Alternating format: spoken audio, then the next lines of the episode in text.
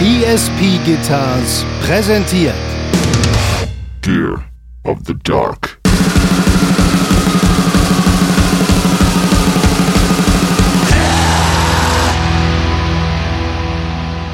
Genau, einfach äh, beim Sex immer an mich denken. Das mache ich auch immer. So ein Ja. Vater seit Jahren gut mit. Dann seid ihr schnell wieder fertig. Oder es geht gar nicht erst los. Oder so, ja. Es pendelt sich in der Mitte ein.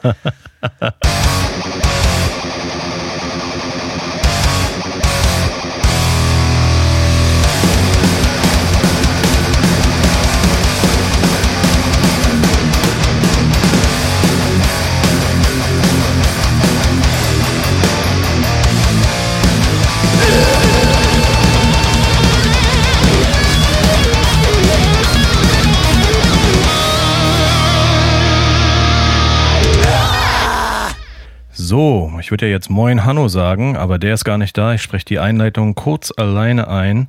Äh, es geht weiter mit, den, äh, mit dem zweiten Teil unserer 10 Platten für die Insel-Folge. Wie auch versprochen und in den Comments auch schon nachgefragt, ähm, gibt es dazu dann auch eine Playlist, die werden wir dann am Donnerstag posten. Und da ich die Einleitung heute alleine einspreche, mache ich doch direkt nochmal Werbung für Wahlborg, ohne von der Seite angemacht zu werden von Hanno. Heute geht nämlich die Necrodepression Vinylpressung äh, in die Pre-Order. Äh, auf totaldissonanceworship.com gibt es eine Splatter-Variante. Im Wahlborg Big Cartel gibt es eine bandexklusive rote Variante äh, ab 12 Uhr deutscher Zeit. Ähm, also ja, bitte Wahlborg unbedingt zuschlagen. Ihr wisst ja, wie es ist. Werden übrigens aus Deutschland verschickt. Alle, auch die äh, Sachen äh, von Total Dissonance Worship aus Berlin mit Tracking geht ab. Also dann, zweiter Teil, zehn Platten für die Insel. Mal sehen, wie viele Wahlborg-Platten noch dabei sind. Alles klar, machen wir direkt weiter, würde ich behaupten. Ne? Ich würde also, auch behaupten. Auf, auf deiner Liste, die du mir geschickt hast, steht als nächstes natürlich ein altbekannter Name, gerade in der Szene, in der, wo wir uns gerne mal bewegen, musikalisch oder zumindest mir begegnet der Name immer sehr, sehr häufig. Und das ist eine Band namens Cult of Luna. Ja, und zwar habe ich äh, die äh, The Beyond angeführt als eine meiner Lieblingsplatten. Die ist jetzt für die meisten Cult of Luna-Fans wahrscheinlich nicht unbedingt ein typisches äh, Referenzwerk. So, das war deren zweites Album. Ähm, die Band ist mir danach ein bisschen zu mellow geworden. Ja, die sind dann mehr und mehr postrockig geworden. Die The Beyond war aber äh, einfach eine komplette Dampfwalze irgendwie so. Ähm, und ich erinnere mich, ich habe die Platte damals ähm, tatsächlich aufgrund eines, äh, so selten wie es auch ist, äh, gewesen ist, habe ich die Platte durch ein, ich glaube, ein Metal Hammer Review entdeckt, so ja. Und ich weiß nicht mehr, wie gut die Platte weggekommen ist, aber ähm, die Beschreibung klang irgendwie spannend und dann bin ich auf deren Website gegangen und äh, ironischerweise haben die, stand da auf der Website als Startseite stand Kite of Luna Slow Motion Black Metal. Hat überhaupt nichts mit Black Metal zu tun irgendwie, äh, ja, außer vielleicht so ein paar grimmen Akkorden hier und da, aber ja, keine Ahnung, habe ich mir dann einfach gekauft äh, beim Saturn am Alex und äh, die Platte hat mich einfach umgehauen und ich höre die, ich habe die, äh, warum ich diese Platte gewählt habe, ich hätte jetzt auch einfach, vielleicht wäre es truer gewesen, jetzt die Through Silver and Blood von New Roses oder so auszuwählen, die auf jeden Fall auch eine global gesehen eine wichtigere Platte ist und mir wahrscheinlich genauso gut gefällt. Aber für mich ist die The Beyond so eine Scheibe, die ich mir extrem gerne beim Autofahren anhöre, vor allem wenn ich in so einer Natur und in so einem Wetter bin wie hier, wo ich jetzt wohne. Ja, wenn ich irgendwie im Regen äh, durch die Wälder fahre, ist das so eine Scheibe, die sch schmeiß ich an irgendwie und äh, ja, geht mir, geht mir einer ab. Und ähm, was interessant ist, die haben irgendwie, ich glaube, die haben, ich habe es irgendwann mal in einem Interview gelesen, irgendwie pro Seite sind da vier oder fünf Gitarren irgendwie übereinander gespielt. Also die haben halt irgendwie die über die Produktion völlig übertrieben und deswegen auch die Songs dann live äh, schnell gar nicht mehr gespielt, weil die das nicht ganz so äh, auf die Bühne bringen konnten anscheinend, wie das äh, aufgenommen worden ist. Wenn ich an Cult of Luna denke, denke ich daran immer, dass das irgendwie so eine Konsensband ist. So, ne, die findet eigentlich immer jeder irgendwie geil. Ähm, ich kenne mich mit der Band sehr wenig aus. Ich habe mal fürs Gitarmagazin, wo ich ja viele Jahre für geschrieben habe, Grüße gehen raus, äh, mal ein Interview mit der Band gemacht, mit den Gitarristen. Das war auch ultra interessant, weil äh, sich herausstellte, dass die Typen nicht nur spielen können, sondern auch so gearmäßig extrem wissen, was sie wollen und, und, und kannten sich extrem geil aus. So, es hat äh, für, für Gearheads extrem Spaß gemacht, darüber zu reden. Und äh, aber ich erinnere mich tatsächlich so. Und auch als wir mit Manta anfingen, so 2013, 14, so die ersten Leute, die dann auf den Shows waren, da hat man viel Cult of Luna Shirts gesehen und so. Ich habe das Gefühl, ja, wie so eine Szene Konsensband. Und das meine ich jetzt nicht äh, äh, disrespektierlich, wie sagt man so, aber ja, äh, ich meine das mit allem Respekt.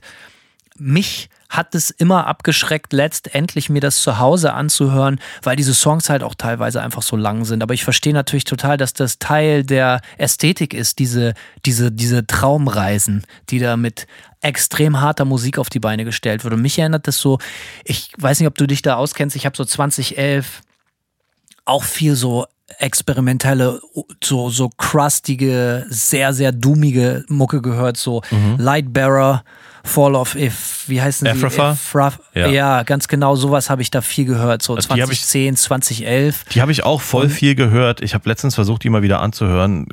Ich finde, also die alten Platten, die ich von denen damals sehr geil fand, Alter, die Gitarren sind so äh, auf keinen Fall bunt rein, alles ist so schief gespielt. Äh, und nicht geil. Rustikal. Ja, aber auch nicht geil. Ich finde, es geht geil rustikal und auch geil sloppy manchmal so. Es gibt durchaus Platten, die ja sloppy sind und, und ich kann, ich habe eine sehr hohe Toleranz auch für jegliche Art von Produktion, aber Fall of Africa, diese alten Platten, die ich damals mega gut fand, die kann ich mir heute überhaupt nicht mehr reinziehen. Geht mir genauso. Als ich nämlich jetzt ähm, mir diese Platten vorhin angehört habe, um auch so Querreferenzen zu ziehen, Querverweise und zu sagen so, hey, äh, ich habe von Cult of Luna das erste Mal gehört und mir das angehört, als ich halt halt eben so Lightbearer und Fall of Ephrafa, ich habe immer Fall of Ephrafa gesagt, äh, mir angehört habe, äh, da habe ich auch gemerkt, hm, das findest du jetzt gar nicht mehr so geil.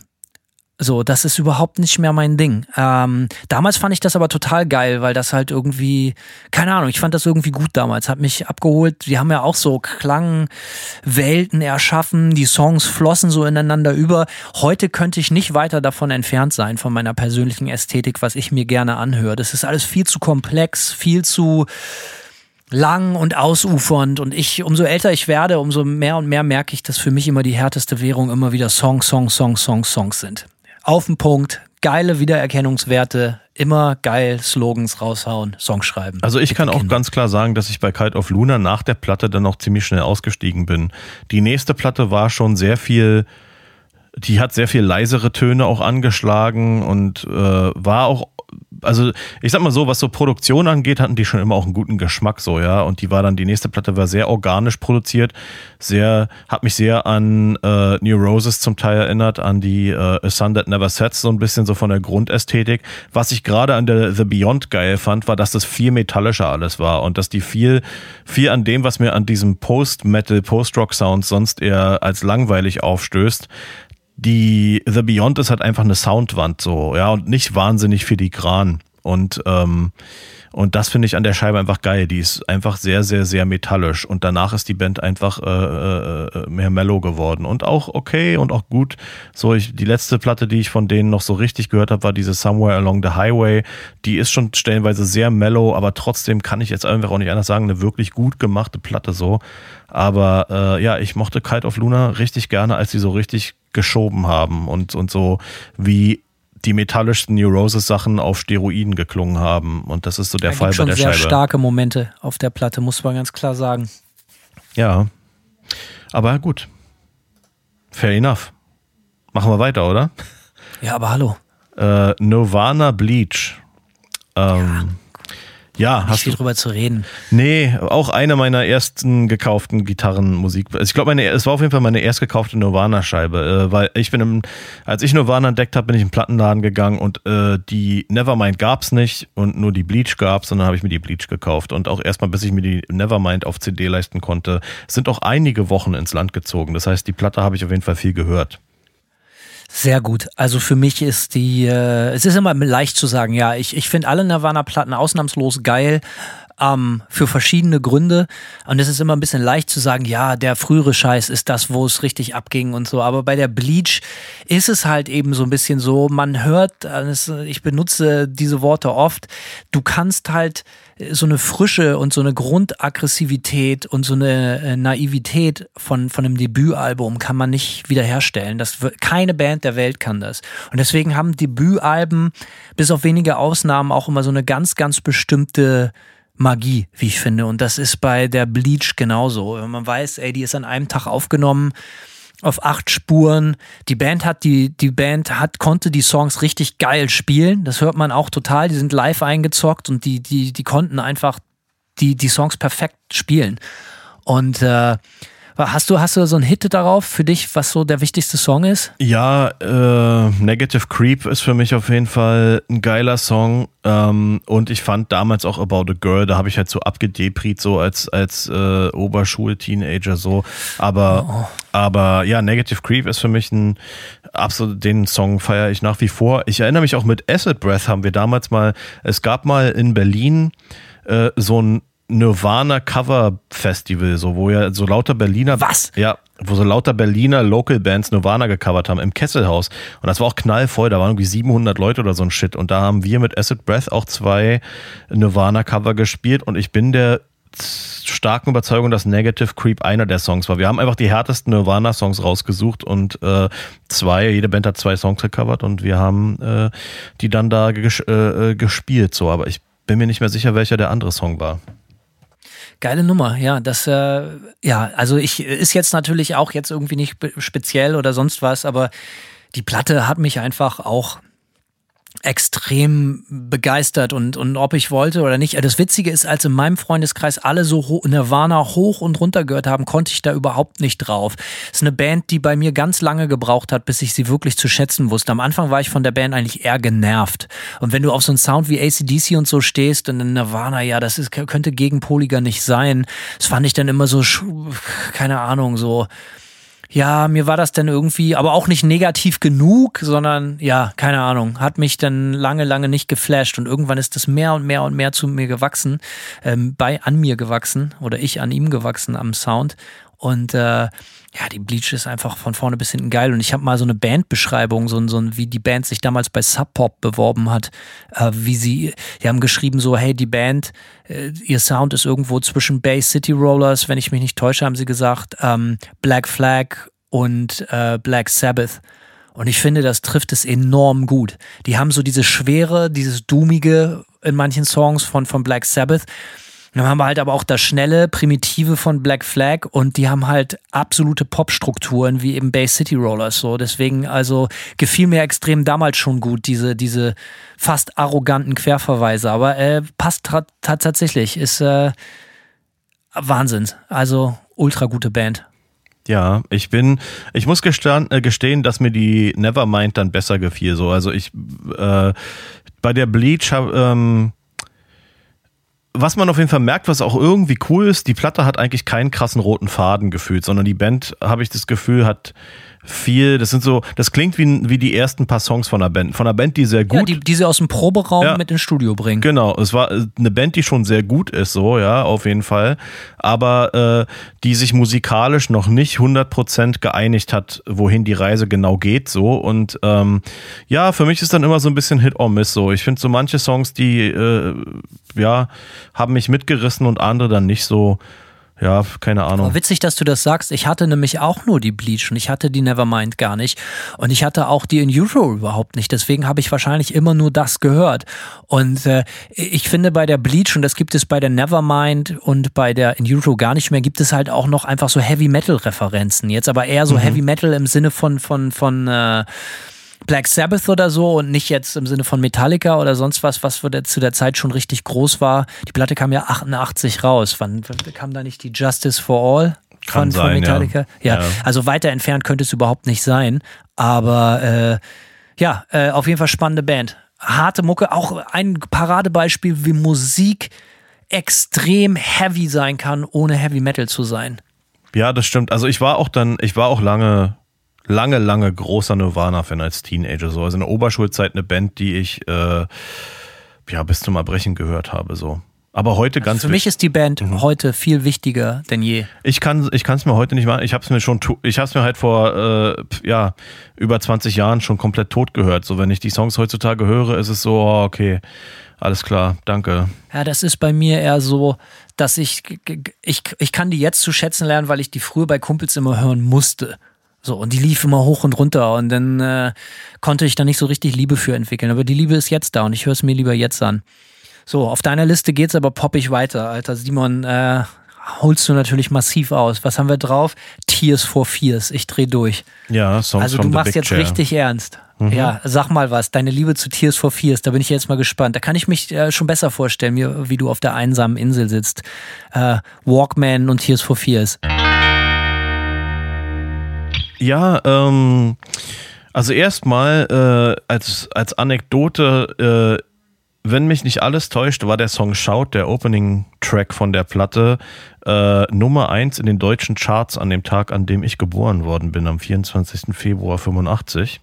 Ach nee. Ähm, und ich bin natürlich, ich bin ja, ich bin aus der aus der äh, Nummer rausmarschiert natürlich und habe sofort nach der Tears for Fears Platte gefragt, ist ja klar. Ähm, direkt bei der Geburt. Äh, nee, aber ähm, ja, keine Ahnung. Äh, ist so eine Band, die dann halt im Radio gelaufen ist und so, auch als ich Kind war. Und ähm, da sind ja auch so ein paar Hits wirklich für die Ewigkeit drauf irgendwie. Und das ist eine Band, die nach, keine Ahnung, das ist nicht so wie heute, wo eine Platte nach einem Jahr einfach abgemeldet ist, so, sondern ähm, diese Songs habe ich 10, äh, 15 Jahre lang im Radio, im Autoradio gehört, wenn ich mit meinen Eltern irgendwo unterwegs war. Und so Sachen wie, ja, Schaut, wie gesagt, ist ein Song, den ke kennt man auch als Kind, ja, einfach vom Radio so. Und äh, dann Head Over Heels ist so ein Song, den ich total abfeier.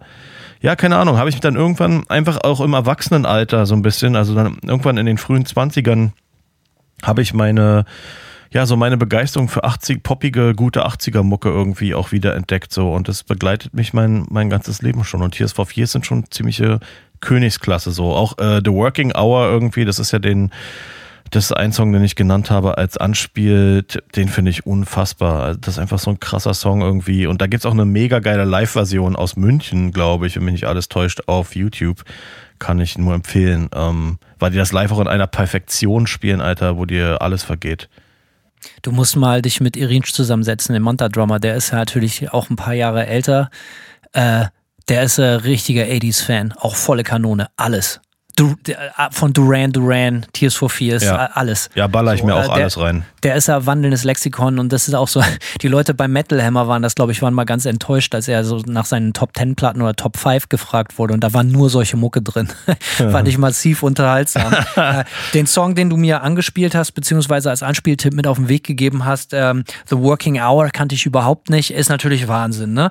Äh, ein richtig schönes sexy Saxophon. Ja, unter, Äh, unterbewertet. Was ist mir mit dem Saxophon passiert? Ich liebe Saxophon. Das sexy Saxophon, das sexy Phone, Alter. ja.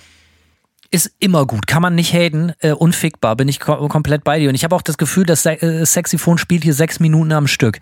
Ja, der dudelt erstmal sich einen ab, irgendwie aber auch geil halt, ne? Muss man halt, muss man einfach so es sagen. ist halt sexy Musik für alle Lover da draußen, für alle Lover und Loverinnen. Ähm, alles klar, wenn es das nächste Mal irgendwie äh, äh, kuschelig werden soll, einfach mal Tears for Fears, The Working Hour. Also könnt ihr auch beim Liebe machen dann an Simon denken. Das ist das, was er so zu Hause auflegt, wenn es äh, äh, romantisch wird. genau, einfach äh, beim Sex immer an mich denken. Das mache ich auch immer. So ein Ja. Vater seit Jahren gut mit. Dann seid ihr schnell wieder fertig. Oder es geht gar nicht erst los. Oder so, ja. Es pendelt sich in der Mitte ein.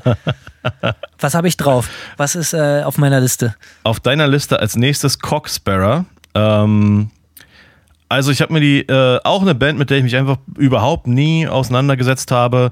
Ich mache die Platte an und die ersten Töne gehen so los, dudel, dudel, dudel, dudel, die und ich denke so, oh nein, und dann ist alles geil auf einmal. Alter Hahn finde ich das Echt geil. wahr? Ja, ich bin Ja? Mega sofort drauf abgeübt, also die Stimme ist der Oberknaller. Ja, Gesang, finde ich, holt mich komplett ab bei der ganzen Scheibe. Ja, so Riot Squad irgendwie. Also ich bin, ohne Scheiß, ich fand nur die erste Gitarrenmelodie irgendwie scheiße und dachte so, okay, jetzt kommt hier nur so ein, so ein nerviges Gedudel. Aber ich, äh, muss ich sagen, danke für die Empfehlung. Ich bin schockiert, äh, wie geil ich das alles finde. Also ich stehe total drauf.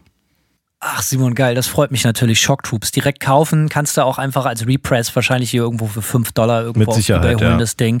Äh, ja, eine ne absolute Kultscheibe aus dem Oi-Bereich, äh, gerade so in Skinhead-Bereichen, natürlich die Nummer 1 Band teilweise noch so für mich, als ich die Platte kennengelernt habe, es war auch so 2003, ich glaube Buzzy, wer Buzzy for President, wer kennt ihn nicht, mein besten Freund Buzzy hat sie damals irgendwo auf dem Flohmarkt oder so gekauft oder ich weiß nicht, wo er sie her hatte, auf jeden Fall hatte er irgendwann diese Shock Troops Cocksparrow Platte rumliegen und das war auch so auf meinem Höhepunkt der Sauferei und so. Es ging nicht besser. Und 2003 war auch so ein geiler Sommer. Es war so ein Jahrhundertsommer und diese Platte im Gepäck. Absolute Liebe. Ähm, ganz andere Baustelle von Punkrock als jetzt, äh, äh, wie, wie hieß die andere Band, die du vorhin gezeigt hattest? Te- Tear It Up oder so. Ähm, ganz andere Baustelle von Aber Punkrock geil. und auch ga ganz andere Baustelle als Rancid auch. Ja, jeder Song auch ein Hit. Ja. Ganz einfache Lieder und ja, sehr offensichtlich, ne? Äh, Fußball, Working Class, Bier trinken, England. Scheiß Stimmung, aber wir halten zusammen, ne? Unity. Ja, und geiler, Und, äh, geiler Gesang einfach. Also ich finde, der Gesang ist so, hat mich sofort um den Finger gewickelt. Ich habe äh, das Glück gehabt, die Band mehrmals live zu sehen und alle Coxsparrow-Konzerte, die ich gesehen habe, gehören zu den besten Konzerten, die ich in meinem Leben je gesehen habe. So, also das ist so auch ein Garant dafür. Coxsparrow-Fans kennen natürlich jeden Song in und auswendig. Die sind, äh, das sind so Songs und das ist, äh, äh, ist ein Vorteil, wie ich finde, oder meine ich mit Respekt. Die hörst du einmal und kennst danach jedes Wort. Es wird dir genauso gehen, wenn du die jetzt ab in Zukunft hoffentlich öfter hörst. Werde ich, werde ich. Ähm, die, die, äh, die Leute rasten völlig aus. Und ich habe die Geschichte schon mal erzählt. Ich war beim Reunion-Konzert 2007 in Wolverhampton und da Bullenstress, äh, äh, überall nur Hooligans und so und äh, Punker aus aller Herren, Wende, äh, Herren Länderwelten. äh, war einfach total krass und ich wusste überhaupt nicht, was mich erwartet. Und dann äh, haben sie, haben sie, glaube ich, auch mit Riot Squad oder so angefangen. Ich weiß es nicht mehr. Und äh, also auch Take 'em All ist so ein absoluter Klassiker, der sich so gegen die bonzige, arrogante amerikanische Musikindustrie richtet. Äh, kannst dir mal dahingehend anhören. Haben sie sehr gut auf den Punkt gebracht. Und ja, hat bei mir auch äh, für viele, viele, viele Jahre eine tiefe Liebe zu so englischer Eumucke losgetreten. Ähm, und, und alles, was danach kam, was ich mir natürlich auch im Zuge dessen gerne angehört habe, als so Klassiker, so Cockney Rejects und so, auch alles geil, aber nichts kommt an die Qualität von Coxsparrow und insbesondere dieser Platte an. Muss man ganz klar sagen, äh, kommt da dran. Ähm, eine Liebe fürs Leben. Also die wäre wahrscheinlich auch bei meinen Top 5 dabei, wenn ich die noch runterkürzen müsste. Okay, ja, nee, ich bin, ich war äh, geschockt, äh, wie geil ich das finde, ehrlich gesagt. Ich habe mir, keine Ahnung, was ich mir vorgestellt habe, aber es ist, äh, wie du schon sagst, ext auch extrem catchy irgendwie so und Du hörst die Band, die hat angefangen so eher so Pub-Rock-mäßig in den Mitte der 70er schon, äh, noch vor Punkrock. Das heißt, so die Songs, die die spielen, die Gitarren sind nicht sonderlich verzerrt und der Gesang ist auch nicht sonderlich geschrien, aber trotzdem mega Drive und geiler Groove. ja, auf jeden Ja. Äh, ja, geile Band, alles klar. Ähm, ja, als nächstes auf der Liste, ein Klassiker haben wir hier schon öfters erwähnt, aber fairerweise muss die Band auf die Liste. Ähm, Miss Sugar. Catch Wir haben 33. sie, wir haben schon öfters drüber gesprochen, aber äh, auch diesmal werden wir nicht müde drüber zu reden. Ähm, ich erstmal so ein paar meine Gedanken zu der Band. Ich schließe, fasse das nochmal zusammen, was ich in den letzten zwölf Monaten in verschiedensten Folgen immer schon mal wieder zu dieser Band gesagt habe. Auf der ganzen Liste ist es mit Abstand die Band, wo ich wirklich am aller, allerwenigsten mit anfangen kann. Das ist so, was ich, was ich, was ich äh, bei Gorgat gesagt habe, was ich jetzt vielleicht zurücknehme, dieses Ding, Musik für Musiker, nehme ich da zurück und wende es hier lieber auf Meshuggah an. Also ich kenne ganz viele so richtige Mucker-Typen, so, die die Band extrem feiern. Ähm, und das meine ich nicht unbedingt wertend, aber das fällt mir halt auf. Und immer wieder, wenn mich jemand versucht zu bekehren, höre ich mir dann irgendwie zwei, drei Minuten die Band an, mal in den Song, mal in den Song, hast du nicht gesehen und ich komme einfach überhaupt nicht drauf klar. Wie ging diese Liebe los und äh, was hat diese Liebe losgetreten, begründet und äh, bestärkt sie bis heute? Also ich kann das, äh, ich habe eine ganz interessante, glaube ich, irgendwie, äh, ja, persönliche äh, Geschichte mit der Band, weil ich habe die Band ähm, entdeckt durch den Song Future Breed Machine so. Und das war gerade in dieser Phase, in der ich so Fear Factory und Strapping Young Lad, als ich so diesen ganzen Industrial Metal irgendwie für mich entdeckt habe, ähm, habe ich dann Future Breed Machine gehört. Und das war so für mich wie Fear Factory auf Steroiden irgendwie. Noch härter, ähm, äh, noch ein anderes Energielevel irgendwie. Und dann habe ich mir, ähm, habe ich mir die damals beim Saturn irgendwie die einzige Platte, die die damals auf, äh, am Start hatten, war die Chaos 4. Und die Chaos 4 war so eine extrem sperrige Industrial Metal Platte. Ja, die war auch schon sehr vertrackt, aber auch wirklich überhaupt nicht eingängig. So, die Produktion war sehr clanky, so alles so super harsh. Aber ich war irgendwie total fasziniert. Und ähm, dann haben die mit der Platte danach, mit dieser Nothing, ihren Sound komplett geändert. Also diesen jetzt ikonischen Sugar Sound, den gab es ab der Nothing erst so. Und ich bin tatsächlich erst gar nicht so drauf klargekommen irgendwie. Also es hat total lange gedauert. Ich fand das schade, dass die so von diesem Industrial Metal Sound äh, weg sind und ähm, ja, und diesen, diesen, ja, Achtseiter Gitarrensound dann irgendwie, das hat, hat mich nicht sofort abgeholt, so, ja, nur in ganz wenigen Auszügen. Und ich weiß noch, dass ich dann irgendwann, es, als die Catch 33 rauskam, dass ich irgendwann ähm, dann einfach, ich habe die mir angehört und dachte so, ja, packt mich irgendwie nicht so richtig, langweilt mich noch immer so der neue Sound.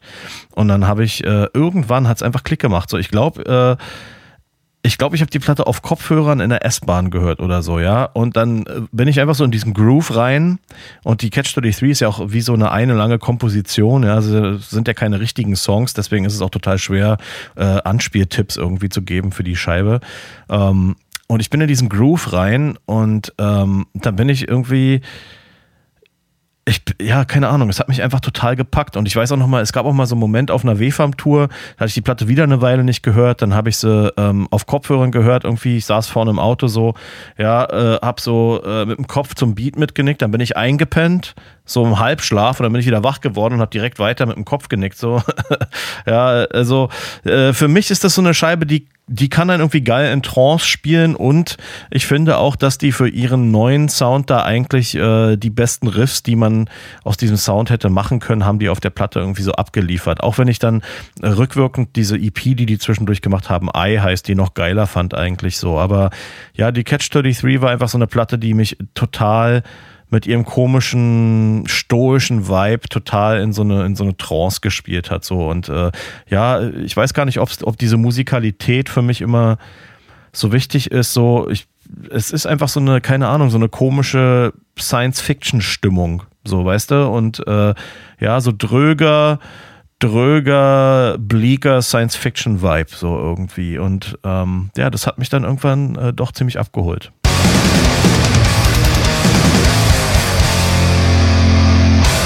Was mir so auffällt, wenn wir jetzt über deine Platten reden oder, oder halt so Bands wie, wie was weiß ich, Meshuggah, Gorgot, äh, Gorgot, wie spricht man sie aus? Gorguts. Gorguts, äh, Iron Dissonance und whatnot dass das halt auch alle Bands sind, die sind teilweise so extrem hart und Chaos und so, ne? Ähm, dass, dass ich das so krass finde, dass du Bands, natürlich für dich als, als, als Kenner der Materie sind diese Bands alle sehr, sehr unterschiedlich oder so, aber für mich, der sich dich jetzt wirklich auf der einsamen Insel mit diesen Platten vorstellt, finde ich schon krass. Also ich habe bei meiner Liste sehr Wert darauf gelegt, dass die Platten alle sehr, sehr unterschiedlich sind, dass die aus sehr unterschiedlichen Momenten aus meinem Leben sind, wo sie mich geprägt haben oder so, dass ich vielleicht da sitzen konnte oder kann auf der besagten einsamen Insel und mich auch so ein bisschen äh, go down memory lane, mich an so gewisse Phasen in meinem Leben erinnern kann. Aber du hast halt äh, richtig ausgepackt und das ehrt dich. Und ich respektiere das extrem, dass du halt einfach auch äh, put your money where the mouth is, dass du es kein Gelaber ist, sondern du stehst halt einfach auf Extrem-Metal durch und durch, muss man so sagen. Ja, es ist aber auch so, für mich ist es immer äh, für mich ist der Zugang oft die atmosphärische Ebene irgendwie so und äh, und wenn mich da eine Platte nicht abholt, also nur extrem, ich höre zum Beispiel auch extrem wenig äh, äh, traditionellen Death Metal oder so, weil es oft einfach keine atmosphärische Mucke ist so. Ja, und für mich ist es äh, das ist ja. für mich dann viel einfacher, so, weißt du, mal eine Bolt Thrower reinzuschmeißen, eine gute ja. S-Fix. Ähm, kann ich ab und an machen, Obi, aber Obituary, die Nachbarn hier, ja. also das kann ich, das kann ich eigentlich fast immer hören. Das ist für mich so Soul Food. Das ist so viel Good Mucke für mich. Ja, äh, kann ich auch nachvollziehen. Also ich, ja, äh, Obituary Slowly Rerot oder so höre ich mir auch gerne an. Aber wie du schon sagst, es ist eher so viel Good Mucke. Aber für mich so Sachen, ich glaube, Sachen, die mich wirklich tief geprägt haben, sind dann eher Sachen, wo ich eine, äh, wo sich so eine atmosphärische Leitung gelegt hat irgendwie so. Und das ist auch bei, bei meinen Extrem-Metal-Platten oft so, die ich halt abfeier. Ich finde die Gorgatz-Platte, die ich genannt habe, extrem äh, atmosphärisch. Und Gorgatz haben auch äh, in ihrer frühen Schaffensphase eher traditionellen Death Metal gemacht, die ersten beiden Alben so. Äh, und holt mich auch eigentlich nicht wirklich ab so. Finde ich okay. Die erste finde ich cool, die zweite bla. Und dann haben die angefangen weird zu werden so. Und ich, äh, keine Ahnung, für mich sind es dann Sachen, wo ich, wo ich in so eine Atmosphäre einsteige, bei Iron Dissonance ist es natürlich keine Atmo so. Da ist es einfach nur Hass irgendwie so, ne? Aber, äh, aber nee, es ist, ich glaube so das Bindeglied auch bei Extrem Metal für mich ist, wenn es, wenn es mich über die Atmo-Schiene irgendwie erreicht. Und mir ist das egal, ob eine, mir ist die, die Produktion, ich bin da auch total beliebig so, ja. Es gibt, diese Meshuggah zum Beispiel ja nun wirklich sehr, äh, sehr clean produziert, so, ja. Da haben die, die Drums sind programmiert, weil die irgendwie äh, unter Zeitdrucks nicht gepackt haben, mehr Drums aufzunehmen. Die Gitarren sind mit so einem Line 6 Amp eingespielt, so, also digitaler kann man eine. Mit einem Pod sind die sogar eingespielt, oder? Ähm, ich weiß nicht, ob die einen Pod oder ob die diesen Wetter 2 Amp genommen haben. Ähm, also ich habe die, also ich weiß oder also ich habe mit anderen Musikern mal gesprochen und die meinten, die haben tatsächlich diese dieses nierenförmige rote Ding gespielt. Ich, Aber kann gefährliches Halbwissen sein. Ja, ich glaube, die hatten schon die etwas besseren Pod-Units so. Also es gab ja dann noch so einen Rack-Pod und so. Äh, kann sein, dass die mit diesen Nieren angefangen haben. Ähm, aber ja, wie dem auch sei. Also die Platte ist sehr digital aufgenommen, die klingt extrem clean. Aber wie gesagt, die hat auch für mich so einen Science-Fiction-Vibe und dann ist es auch okay. Ähm, ja, während zum Beispiel jetzt die, die Gorgatz-Platte durchaus äh, äh, deutlich, äh, ja, mehr raw ist so und mehr, mehr Leben hat. Ja, okay, fair enough. Hatte, du hattest gerade irgendwas gesagt, ist mir der Gedanke empfallen. Ich wollte dir gerade eine Frage stellen. Ach so, hattest du mal einen Pod? Ja, ich habe tatsächlich die ersten. Mein erster Amp war ja ein Line 6 Amp tatsächlich. Ich habe mir damals äh, aufgrund eines äh, Reviews in der Gitarre und Bass ähm, einen Line 6 HD 147 gekauft, weil im Review drin stand, ja, also wenn man Sounds wie Fear Factory fahren will, ist das genau der richtige Amp so. Und ja, dann habe ich mein, habe ich äh, einen von meiner Oma angelegten Bausparvertrag aufgelöst und mir äh, das Line 6 Top gekauft und eine billige Ibanez 4x12er und dann hatte ich mein erstes Half-Stack so. In dem, in dem Top, muss ich dazu sagen, war nur ein geiler Sound, da war ein richtig geiler Zerrs und der Rest war Schrott. Aber das war mein erster Line 6 Unit und die habe ich später tatsächlich durch eine Bodentreter-Variante ersetzt, weil wir ja auch viel durch die äh, Weltgeschichte geflogen sind. Dann hatte ich so einen Pod X3 Live, der hatte den gleichen Sound an Bord und bin mit dem Ding durch äh, oft durch Röhrenendstufen. Also was wirklich, wirklich, äh, Line 6 hat ja so einen zweifelhaften Ruf. Ich hab, muss gestehen, ich habe damit immer gute Erfahrungen gemacht früher. Was wirklich krass klang, war äh, Kombination aus diesem Line 6 äh, Pod X3 Live in die äh, in den FX Loop von einem 5150, also dass ich den 5150 als Power Amp benutzt habe, in einen Orange PPC 412er Cap. Das hat äh, alles zum Beben gebracht so und ich weiß noch, wir sind mal in Australien auf Tour gewesen und das war dann so mein ja, der Gitarrist von der Band, mit der wir auf Tour war, hatte halt genau ein 5150 mit einem Orange Cap so. Und da war es das erste Mal, dass ich das gespielt habe mit meinem Line 6 Pedal. Ich habe das da hinten reingehauen, Soundcheck gemacht und der kam direkt rüber und meinte so, Alter, was ist das denn so, ja? Und das war halt so ein billiges, so ein billiges Line 6 Bodentreter Pedal für ja, drei. So billig waren die auch nicht. Es waren auch ein paar hundert Tagen, ja. glaube ich, die man dafür hinlegen musste. So. Aber hattest du mal so eine klassische rote Niere auch, so den klassischen Pot-Pot? Nee, ich nicht, nee. Ich hatte keinen Pot. Kein Pot äh, in der Form, nee. Witzigerweise, ich habe, ich habe diesen Pod Mini, diesen, diesen, ah, ja. weißt du, der hat damals so 99 Euro gekostet hat. Und den habe ich äh, benutzt bei ein paar Manta-Platten, ähm, habe ich den immer mal wieder benutzt, so um, als Erinsch die Drums eingespielt hat, um ihm so eine Guide-Gitarre einfach auf die Ohren zu geben. Und dafür sind, funktionieren die Teile auch äh, einwandfrei. Ja. Und witzigerweise eine, eine, ein, ein, ein Soundfetzen bei unserer 100% Coverversion von ah. Sonic Youth ist immer noch, haben wir einfach aus dieser, aus dieser, äh, äh aus diesem Scratch-Take mit rausgenommen und der ist in der Produktion gelandet. Und das ist teilweise, man mag es glaube kaum eine Potspur, weil sie halt einfach geil klingt und sich mit den richtigen Gitarren gut verträgt. Das ist halt einfach nochmal äh, es, man darf jetzt nicht grundsätzlich irgendwelche Gewürze, wenn man Musik produziert, ausschließen, sondern manchmal ergeben sich einfach Überraschungen und das eine passt hervorragend zum anderen. es ist ganz egal, ob es aus der Konserve und das andere aus dem teuersten Röhrenamp aller Zeiten von 1964 kommt. Haltet einfach die Ohren auf und die Augen zu. Total. Und das Ding ist auch, ich, meine Erfahrung damals mit diesem Line 6 Top zum Beispiel, dem HD 147 war, also Line 6 war total verschrien und egal, wo ich damit aufgetaucht bin, erstmal direkt Schelte vom lokalen Soundmann, so immer, ja. Oh nein, äh, diese Line 6 Hat sich Scheiße. aber massiv geändert äh, äh, mit, Ja. mit, mit, mit, mit, mit, ihren, mit ihren Wireless-Produkten. Ja, ich habe auch genau so ein Wireless-System habe ich auch, was auch mega war, aber äh, oder ist. Ich benutze es bis heute. Aber ähm, was oft der Effekt war, ähm, war, dass ich mit diesem Amp äh, angerollt kam, die Soundtechniker äh, Techniker mit den Augen gerollt haben Die und Sound-Snobs. Genau, dann habe ich gesagt, ja, auch bitte direkt abnehmen, ich brauche kein Mikrofon und dann so, ah, wie soll das denn klingen? Das klingt doch scheiße so und dann war es Soundcheck und dann war es meistens so, ah, okay, klingt ganz gut. ja, also war, äh, ich bin mit, also ich, diesen Amp vermisse ich auch total. Wie gesagt, ein Sound war nur richtig geil da drin, aber der war äh, auch direkt abgenommen aus dem XLR-Out irgendwie hinten mit einer Boxensimulation. Das Ding war einfach jedes Mal, es klang auch direkt aus den Monitoren immer perfekt so. Ja, es war so Plug and Play, äh, das, also das beste Plug and Play-Ding eigentlich immer früher so. Vielleicht weiß nicht, ob mir das heute noch so gefallen würde, aber habe ich damals Kannst du dich geliebt. noch erinnern, auf welchem Sound der, die Simulation basierte? Ja, die basierte, ich glaube, auf dem Mesa Triple Rectifier mit, äh, wie hießen sie denn? Also Low, äh, Low Bottom, Lost Low Bottom, irgendwas Caps. Ich glaube mit Rivera Caps oder so. Okay, interessant. Ja. Naja, vielleicht kannst du dir ja irgendwann, schießt du ihn nochmal billig und dann nimmst du ihn mit nach Hause vom Flohmarkt. Das äh, würde ich tatsächlich tun, ja. Ich glaube, meine nächste Band geht äh, auf meiner Liste in eine ähnliche Richtung wie mir Sugar, richtig? Absolut.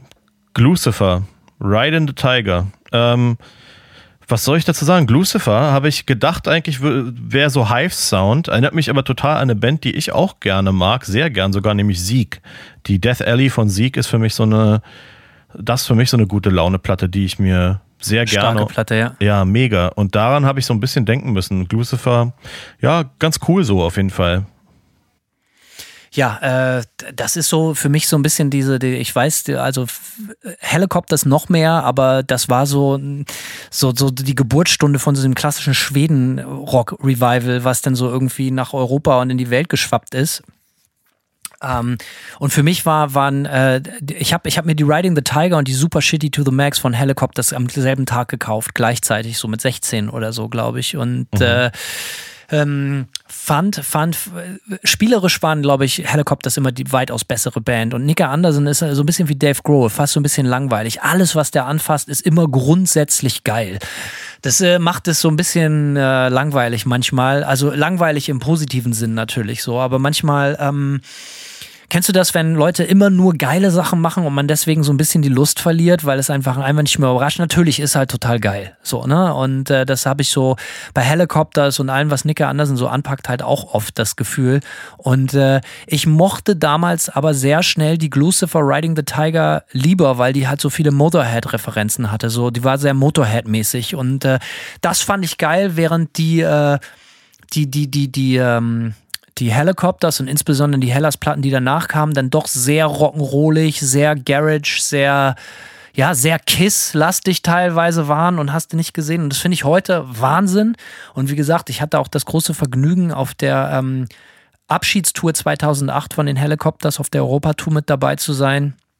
Nämlich als Techniker von Captain Poon, von Arne Skagen, äh, von, von, von Glucifer, dem Gitarristen, der dann die Bloodlights gegründet habe. Und für die habe ich dann viele Jahre als, als, äh, als, als, ähm, als Backliner gearbeitet und als äh, Guitar-Tech und solche Spirenzchen und war mit denen viel unterwegs, habe äh, viele, viele, viele Teile der Welt gesehen. Das hat auf jeden Fall Bock gemacht, obwohl die Band nie wirklich groß geworden sind. Aber die waren halt auch äh, Support auf der Helicopters Abschiedstour und da konnte ich jeden Abend die Helicopters sehen. Das war unglaublich. Die wurden jeden Abend besser, besser und besser und besser. Das war einfach krass. Und ähm, naja, wie gesagt, mir hat die Glucifer-Platte damals mehr bedeutet, weil die halt einfach eben stumpfer, eindimensionaler und eben Motorhead-mäßiger war. Aber alles war bis dahin Punk und es muss Punk und dies und das und auf einmal war deine langen Haare nicht mehr so halb verdreddet versteckt unter der Wollmütze tragen, sondern lang und offen. Meine rote Kissmütze kam wieder aus der Schublade. äh, die dicke Gürtelschnalle und die äh, Straußenlederschuhe und auf einmal war alles so, hatte auch so ein bisschen so, einen, so, so, so einen leichten Glam-Schlag. Mir hat das gut gefallen, weil das so eine totale Antithese. Die, die Band, ähm, die hatten so ein ganz berühmtes T-Shirt, Lucifer, so äh, Mitte der 90er und Ende der 90er, stand Hard Rock Gets You Late. Und für mich war das immer so ein absolutes Schimpfwort, Hard Rock. Was spielt ihr denn für, für eine Mucke mit deiner Band? Wir spielen Hard Rock. Ja. Ich meine, peinlicher geht's ja wohl kaum. Das sind so Typen, die in Musikläden arbeiten, sich ihre Kippen selber drehen und ihr Handy in so einem Lederetui am Gürtel tragen und so eine äh, Multifunktionsweste anhaben. Das sind die Typen, die Hardrock spielen. Ja, und dann kam Lucifer und hat das so ganz äh, selbstbewusst verwendet, das Wort, das Genrewort, Hardrock. Wir spielen Hardrock. Und ja, ist wohl Hardrock. Und äh, die haben das dann alles irgendwie wieder cool gemacht. So dicke Hose, Eierrock. Fand ich dann viele Jahre sehr, sehr gut sicherlich auch mein Gitarrenspiel irgendwie beeinflusst. Muss man natürlich sagen, ist ein One-Trick-Pony gewesen. Ist jetzt nicht so mega extrem ge gut gealtert, vielleicht, aber die Riding the Tiger hat äh, bei mir halt einfach für so ein Umdenken gesorgt und hat so, Hanno, weniger Kunst, weniger Denkerpose, mach dich hier nicht so wichtig, Eier raus und jetzt Beine breit und lass knacken. Und das äh, kam für mich zum richtigen Zeitpunkt auf dem Höhepunkt meiner Teenage-Depression. Traurige Gedichte schreiben, weinerliche Schrottsongs komponieren und dann habe ich die Lucifer-Platte in die Hand gekriegt und habe gemerkt, hey, mach dich einfach mal gerade, Junge, hör auf zu heulen. Geil. Ja, die hat mich gerettet, muss man so sagen. Ähm, wie gesagt, und Arne immer noch ein enger Freund, kenne ich jetzt schon ewig. Und äh, ja, mit denen war ich dann übrigens äh, auch mit den Toten Hosen oft auf Tour, weil die Band öfters mal Support für die Band gespielt hat. Und äh, so äh, schließte sich dann, äh, schloss, schließte, schloss sich der Kreis irgendwann. Schlosste. Schlossste sich der Kreis. Also, deine nächste Band. Ich mach mal weiter, ja? Ja, ja, mach, mach. Hier hätten wir Gorgoroth. Mhm. Ähm, ja, da soll ich erst was sagen oder willst du erst was sagen? Ja, es dreht sich um die Platten Twilight of the Idols und Ad Majorem Satanas Gloriam. Äh, sind, was ich dazu sagen kann, es ist aus der einzigen Ära der Band, die mich so richtig kickt, so. Ähm, und zwar war Gal an den Vocals und die beiden Platten sind für Black Metal-Verhältnisse sehr geil produziert, so.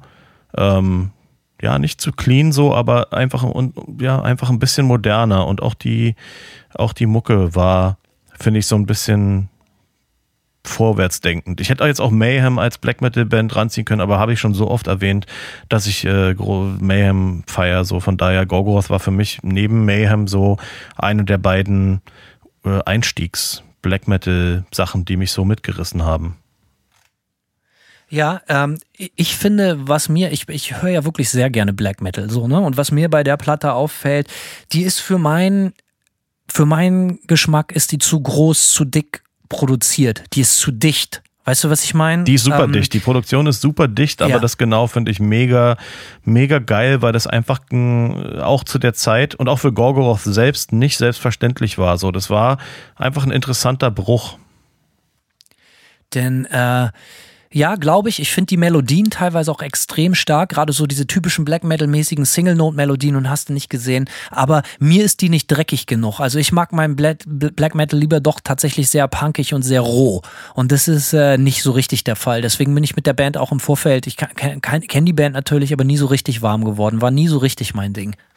Ja, die sind auf jeden Fall metallischer ausgerichtet, so das kann man schon sagen und äh, und nicht nicht so Dark Throne Style oder so. Es hat nicht diesen räudigen Punk Faktor, kann man kann ich 100% so unter, unterschreiben. Ähm, ja, ich finde, was an den Platten geil ist irgendwie ähm, da sind so ein paar Melodien und auch so, auch so Akkorde, sage ich jetzt einfach mal ganz stümperhaft. Da sind so ein paar Akkorde drauf, ja, die so flächig sind und so, was man, was einfach, finde ich, ja, keine Ahnung, ein cooler Impuls war da so für, für den Black Metal Sound und, und, und mich auf jeden Fall auch mehr mitgerissen hat als jetzt, ähm, ja, so die, die punkigeren Sachen, ne, ähm, von daher, ich glaube mal, das ist schon relativ nachvollziehbar, auch, auch so die Mayhem-Sachen, die ich gut finde. Ich meine, gut, ich mag auch die Death Crush oder so, aber ich finde zum Beispiel die, die meisten Mayhem-Sachen, die ich gut finde, sind jetzt auch gar nicht so wahnsinnig punkig.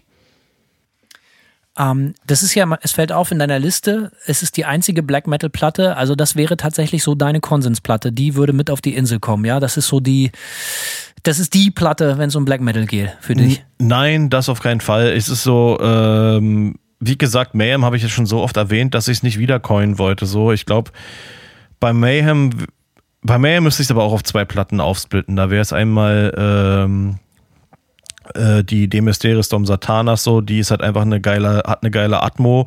Und dann diese Ordo Ad Cao, die finde ich halt, das ist ja auch so eine, an der ist halt alles weird. Die weirdeste Produktion überhaupt. Der klingt wie in einem Arschloch aufgenommen, so äh, super weirder, dissonanter Scheiß. Und dann habe ich die halt zufällig zu der Platte auch live gesehen, so. Ähm, das ist für mich eigentlich so. Also ich glaube, wenn ich, wenn ich wirklich was so Einfluss angeht, ähm, auch, auch wie sich mein Black Metal Geschmack dann äh, in die Zukunft verändert hat, ist wahrscheinlich die Ordo Ad Kao von Mayhem noch ein bisschen prägender. Aber über Mayhem habe ich so oft gesprochen und über Gorgoroth, Gorgoroth noch gar nicht so und äh, für, für mich trotzdem extrem wichtige Platten, die ich mir sehr, sehr gerne und sehr, sehr oft anhöre. Ähm, ja, von daher dachte ich mir mal was anderes. Ist, wie gesagt, wir haben das ja auch in der Einleitung schon mal gesagt, ne? Das ist halt, ich meine, ich hätte, wir haben über die Sepultura Chaos AD schon so ausführlich gesprochen, die wäre eigentlich eine Inselplatte. Oktober Rust von Typo Negative, ich bitte dich, 100% eine Inselplatte so, aber ähm, was sollen wir die jetzt nochmal anführen? So. Und es sind auch nochmal ein paar Nee, Platten. Ne? Wir sind ja auch nochmal Platten dabei, wie du schon angedeutet hast, die wir lieber nochmal einzeln besprechen. So. Und äh, von daher habe ich mich so ein bisschen, bin ich so ein bisschen um so ein paar der wirklich großen Standardwerke, die ich sonst vielleicht anführen würde oder die man vielleicht nochmal einzeln bespricht. Ich habe versucht, die so ein bisschen zu umschiffen in meiner Liste. Aber kommen wir mal zu deinem. Na, Sekunde. Äh, Ja. Ich habe noch eine Frage. Wie, wie, Gerne. wie ist denn dein Verhältnis zum guten alten Gal?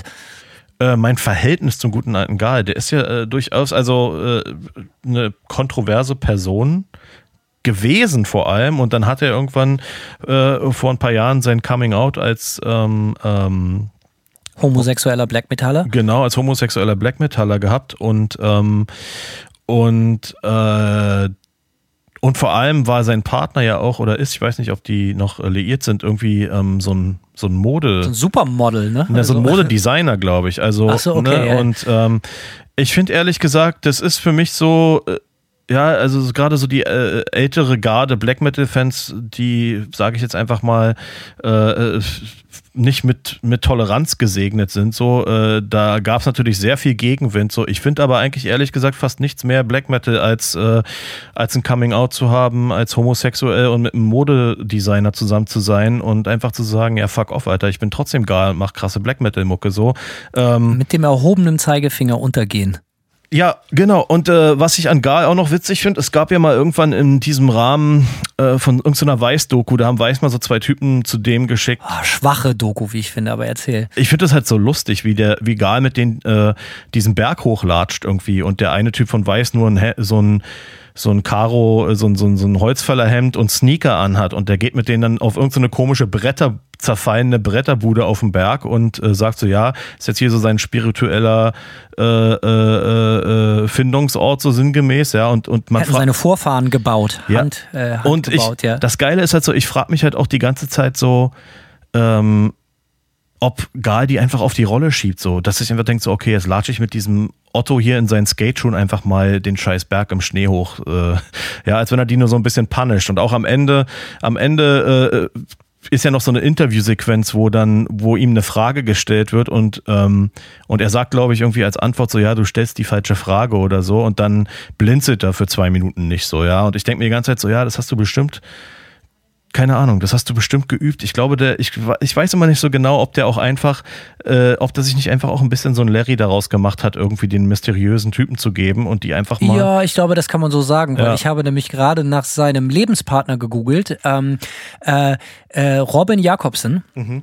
Ähm, ein schöner junger Mann, ein schöner blonder junger Mann. Und äh, wenn man auf sein Instagram-Profil geht, fällt auf, er trinkt gerne mal mit dem guten alten Gal und seiner ganzen Familie zum Weihnachtsfest einen schönen Wein. Und dann ist man hier auf einer Kunstausstellung und dann ist man hier an einem schönen, äh, äh, offensichtlich am Wörthersee oder so.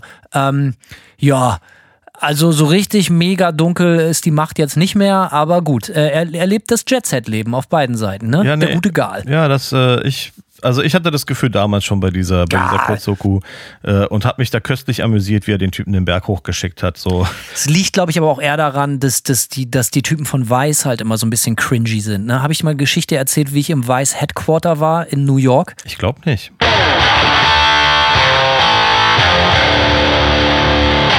Ähm, wir hatten mal ein Interview mit Manta in, im, im Vice Headquarter in New York auf dem Dach und äh, die haben eine sehr große Story gemacht äh, mit Noisy damals zu der zu der Ode to the Flame 2006, 16 natürlich. Ja. Ähm, und dann sind wir nach New York und hatten da eh ein Video gedreht und so. Und sind wir in dieses und es war genau so, wie man sich das vorstellt, Simon. Also wirklich ganz genau so. Du kommst rein in dieses riesige in Brooklyn, in dieses Warehouse. Du weißt ja Mietpreise in Brooklyn. Das Haus kostet wahrscheinlich 400 Millionen Dollar oder so jetzt unübertrieben. Du kommst da rein. Ja und das ist so eine Legebatterie, so ein Sweatshop von so Hipstern, wirklich ein Sweatshop von Hipstern, die so dicht an dicht, wie in so einem Sweatshop an einer, an einer, an einer tatsächlich an einer Nähmaschine, aber an ihren äh, äh, äh iMac sitzen und äh, coole Sachen schreiben sollen. Äh, und, und wirklich hunderte. Hunderte. Es war völlig absurd. Über Etagen.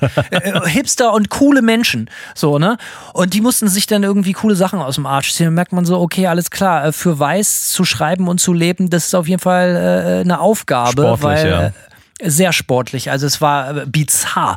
Und dann sind wir da aufs Dach und haben dieses Interview gemacht und Irin und ich hatten auch schon ein paar halbe drin dann habe ich da auf dem Dach eine geraucht und dann kam so ein, so ein, also ich benutze das Wort sehr ungern, weil das so uncool ist, aber wirklich so ein, so ein Hipster, so ein Millennial wie aus so einem Simpson-Comic mit so einer Palme auf dem Kopf rausgerannt und hat so angefangen, wie so ein aufgeschrecktes Huhn loszuschnattern, hat mich so angeschrien von so 30 Meter Entfernung. Ich dachte, was ist denn los? Da habe ich mir die Dreistigkeit rausgenommen, obwohl an der frischen Luft oben auf dem Dach eine Zigarette zu rauchen. Es kam überhaupt nicht gut an. Es ist völlig uncool und es ging überhaupt nicht. Und wie kann ich das wagen, da zu rauchen? Und hast du nicht gesehen, ja. Ähm, das war meine, meine Story mit Weiß, äh, mit dem Weiß-Magazin in, in New York. Ja, was fällt dir ein? Du kannst doch nicht einfach irgendwo rauchen. Einfach vor allen Dingen unter der frischen Luft äh, äh äh, an der frischen Luft oben auf dem Dach. Völlig ausgerastet, fast geheult, der Typ. Aber du weißt schon, dass. reinhauen sollen. Du weißt aber schon, dass Rauchen ungesund ist, ne?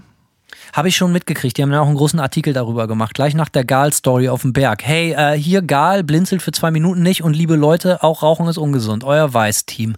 Genau. Egal, weiter geht's. Weiter geht's. Ist mir egal. Haha. Wete. Oh, das. so, Hanno, äh, deine nächste Scheibe, die du auf der Liste hast, ist äh, Tonsteine Scherben, wenn die Nacht am tiefsten. Punkt, Punkt, Punkt. Und als Song hast du Land in Sicht gewählt. Also ich muss zu meiner Schande gestehen, als Berliner Extraschande nie wirklich äh, Tonsteine Scherben gehört. Ähm, der Song Land in Sicht ging mir aber direkt ein bisschen ins Herz, muss ich sagen. Das ist einer der schönsten Songs der Welt. Also auch einer, den könnt ihr gerne auf meiner Beerdigung spielen. Es ist, äh, also kriege ich auch jedes Mal Tränen in den Augen. Es ist so unkitschig, beziehungsweise schon kitschig, aber unpeinlich kitschig. Äh, und auch, aber ne, wahnsinnig langer Song auch. So, ne, da schließt ja. sich so ein bisschen der Kreis. Äh, Tonsteine Scherben haben gerne sehr, sehr lange Songs gemacht, die auch sehr ausufernd sind. Manche davon, bei manchen klappt es besser, bei manchen weniger gut. Aber du merkst grundsätzlich auf meiner Liste sind viel, ist viel deutschsprachige Mucke dabei. Ähm, es war für mich immer irgendwie wichtig. Ich habe immer gerne Musik mit deutschen Texten gehört. Keine Ahnung warum. Ich glaube, aber mit allem Respekt, ich glaube, mir waren frühzeitig Texte einfach wichtiger als Musik oder ähnlich wichtig, während jetzt bei dir, wo du halt so voll schon auf Metal-Film warst. Also ich weiß natürlich, dass du dich schon mit Texten auseinandersetzt, aber ich glaube, also das war für dich, glaube ich, von der Mucke, die Mucke war für dich oft, glaube ich, wichtigerer Part über lange Zeit, so, ne? Ja, weil wenn mich die Mucke nicht abholt, äh, sind die Texte ja eh irrelevant. Genau, und bei Tonsteine Scherben muss man sagen, also ich finde die Kompon Komposition natürlich Hammer, aber insbesondere, weil sie mich daran erinnern, wie die wunderbaren Texte davon getragen werden. Aber ansonsten, ja, so eine, so eine, der ein oder andere Tonsteine Scherben-Song jetzt ohne Texte wäre halt auch so, ja, so Hippie-Rock für so Vollbart-Typen, so, ne? Ähm, ja. Das ist jetzt natürlich nichts, wo man eine Postkarte von nach Hause schreiben muss. Aber ja, Tonsteine Scherben, ganz große Offenbarung für mich gewesen. Ähm, sehr rustikale Aufnahmen. Ganz viele der Aufnahmen sind nicht perfekt. Viele Verspieler drauf. Das fand ich natürlich geil und punkig, dass es da immer eher um die Message ging. Ähm, natürlich so ein bisschen zweischneidiges Schwert, weil die Band sehr oft auch für so dumme Demosprüche bis heute missbraucht wird. Und es ist so Abziehbildchen äh, linke Slogans für Leute, äh, so für so Hobby-Revoluzer und so. Es ist natürlich total arm teilweise, aber die Band als solches und auch gerade wenn man bedenkt, zu welcher Zeit die rauskam, ist natürlich unglaublich wichtig und auch prägend für die deutsche Musiklandschaft gewesen. Und äh, ich, ja, wie gesagt, Land in Sicht, unglaublicher Song. aber noch mehr Fan als von Tonsteine Scherben bin ich tatsächlich von Rio Reiser. Es gibt auch so wunderbare Musik von ihm allein am Klavier. Ja. Ja, da bin ich massive, massive, massive, massive Fanboy. Muss ich ganz klar sagen. Nie für dich großes Thema gewesen, ne? Irgendwie nicht, nee. Ich habe mich äh, einfach nie mit beschäftigt, so kann ich ganz klar sagen. Ich, äh, und das Interessante ist, dass irgendjemand äh, in, ich glaube, eine Freundin von meiner Mutter hat irgendwie mit denen was zu tun gehabt. Meine Mutter hört unseren Podcast. Vielleicht habe ich vielleicht bringe ich auch was durcheinander. Äh, kann ich mir, kann ich mir beantworten lassen. Äh, und, Mach das mal, würde mich interessieren. Und dann beim nächsten Mal referieren. Ja, äh, wie gesagt, und das hatte sehr viel Einfluss auch auf mich gehabt, auf die Musik, die ich als Teenager gemacht habe oder als 17-, 18-Jähriger. Ich habe viele Jahre lang nur deutsche Musik gemacht und das hatte äh, großen, großen Einfluss auf mich. Ähm, die, klar, ne, so die, die, die, die, die linke oder pseudo-linke Slogan-Attitüde, die ist jetzt bei mir persönlich nicht so richtig gut gealtert. So, das, äh, aber ich glaube, das war die erste Band, wo ich so richtig mit so ganz tiefen, ernsten, unpeinlichen deutschen Texten konfrontiert wurde und das so angenommen habe für mich und mein Leben. Und das wollte ich auch. Und äh, das finde ich auch bis heute noch ganz, ganz, ganz stark. Ist gut gealtert. Was ich aber auch, was man aber auch zu den Slogans sagen kann, ist, man muss dazu, klar ist das vereinfacht und vielleicht auch irgendwie so lala gealtert, wenn man das heute irgendwie hört und dann sind das so, äh, so Kalendersprüche äh, für Demos so, ähm, ja, oder äh, äh ne, so wie, äh, wie heißen so diese Motivationssprüche, so sinngemäß. Äh, ja, ja. ja, ne? Aber der Punkt ist, man darf auch nicht ganz vergessen, A, wann die Musik rauskam und B, ähm, ist es ja auch trotzdem so, dass sich, dass solche Texte und solche Slogans ein in jungen Jahren, wenn man Deutschpunk gehört hat, schon auch überhaupt erstmal mit dem Thema Politik irgendwie konfrontiert hat, so, ja. Und äh, ich meine, wir haben das Thema ja schon oft öfter gehabt, dass man jetzt in einem zwei Minuten Punk-Song nicht wirklich äh, tiefenpolitische äh, äh, Intelligenz irgendwie abliefern kann, so. Aber, aber für mich ist es trotzdem auch so ein Ding gewesen, dass ich schon von so einer Musik mit politischen Themen konfrontiert worden bin, die zum Beispiel meine Mitschüler in der Oberschule die äh, haben sich über sowas überhaupt keine Gedanken gemacht. So. Ja, und das hat schon. Ja, das war für mich auch Einstieg, so Einstiegsdroge auch in, in, in, also zumindest insbesondere in jungen Jahren, in so ein linkes Selbstverständnis auch, so, beziehungsweise genau. noch viel mehr als so ein linkes Selbstverständnis, so äh, sich über Politik Gedanken zu machen, grundsätzlich. Und das ist für junge Leute natürlich wichtig, egal äh, in, in, wie, wie sich das denn auch immer darstellt, aber überhaupt den Kopf anzuschalten. Es war so die erste Band, wo ich gedacht, klar, ich kannte das natürlich von Toten Hosen, dies, das, Nazis raus, hast du nicht gesehen, klar, aber so das war die erste Band, wo man so versucht hat, denn äh, äh, das war natürlich dann auch alles schon Asbach uralt, die ganze Nummer, aber man hat so versucht, so die, die Zusammenhänge zu erkennen. Wie funktioniert Politik, insbesondere in Deutschland? Was ist so, was bedeutet das so? Was ist eine Nachkriegsgeneration? Welche Schuld wird damit sich rumgeschleppt? Wie wird das in Kunst und Musik verarbeitet? Und all das findet sich halt natürlich extrem in Rio Reiser und äh, Tonsteine Scherben.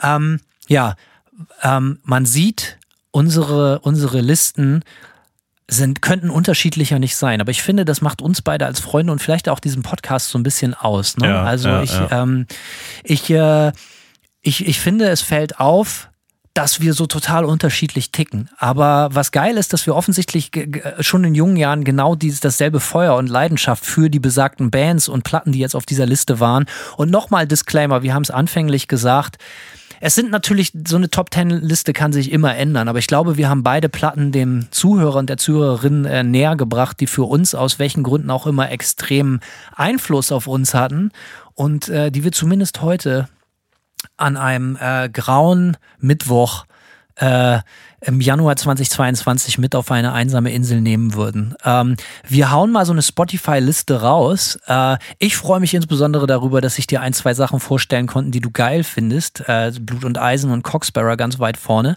Ja, ich freue mich, ähm, dass ich dir eine, doch, Tear It Up hat dir auf jeden Fall gefallen. Oh ja, Richtig, ja. richtig stark. Da werde ich mich definitiv mit weiter auseinandersetzen. Und wie wir auch schon gesagt haben, Leute, haut mal eure Top 10 äh, in die Comments rein. Das würde mich wirklich interessieren oder uns interessieren, damit wir mal wissen, mit was für Sachen wir es hier zu tun haben. Und ich ja. Äh, ja, ich wirke natürlich jetzt so ein bisschen neben deinen ganzen äh, coolen Sachen so ein bisschen wie so ein Bauer hier und da, aber gut, da bin ich vielleicht auch und da stehe ich auch zu.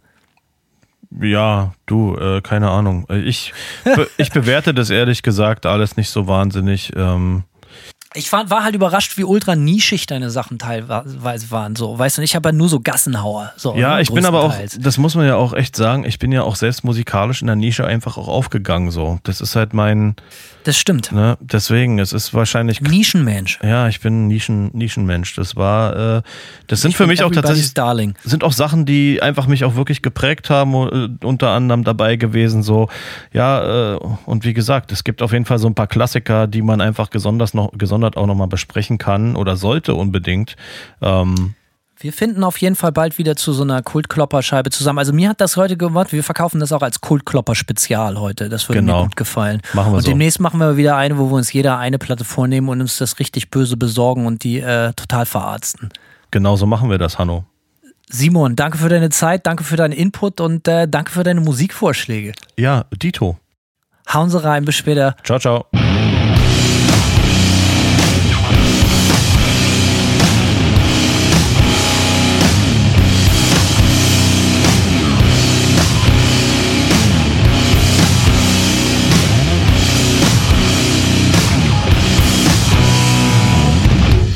One master. That is destruction.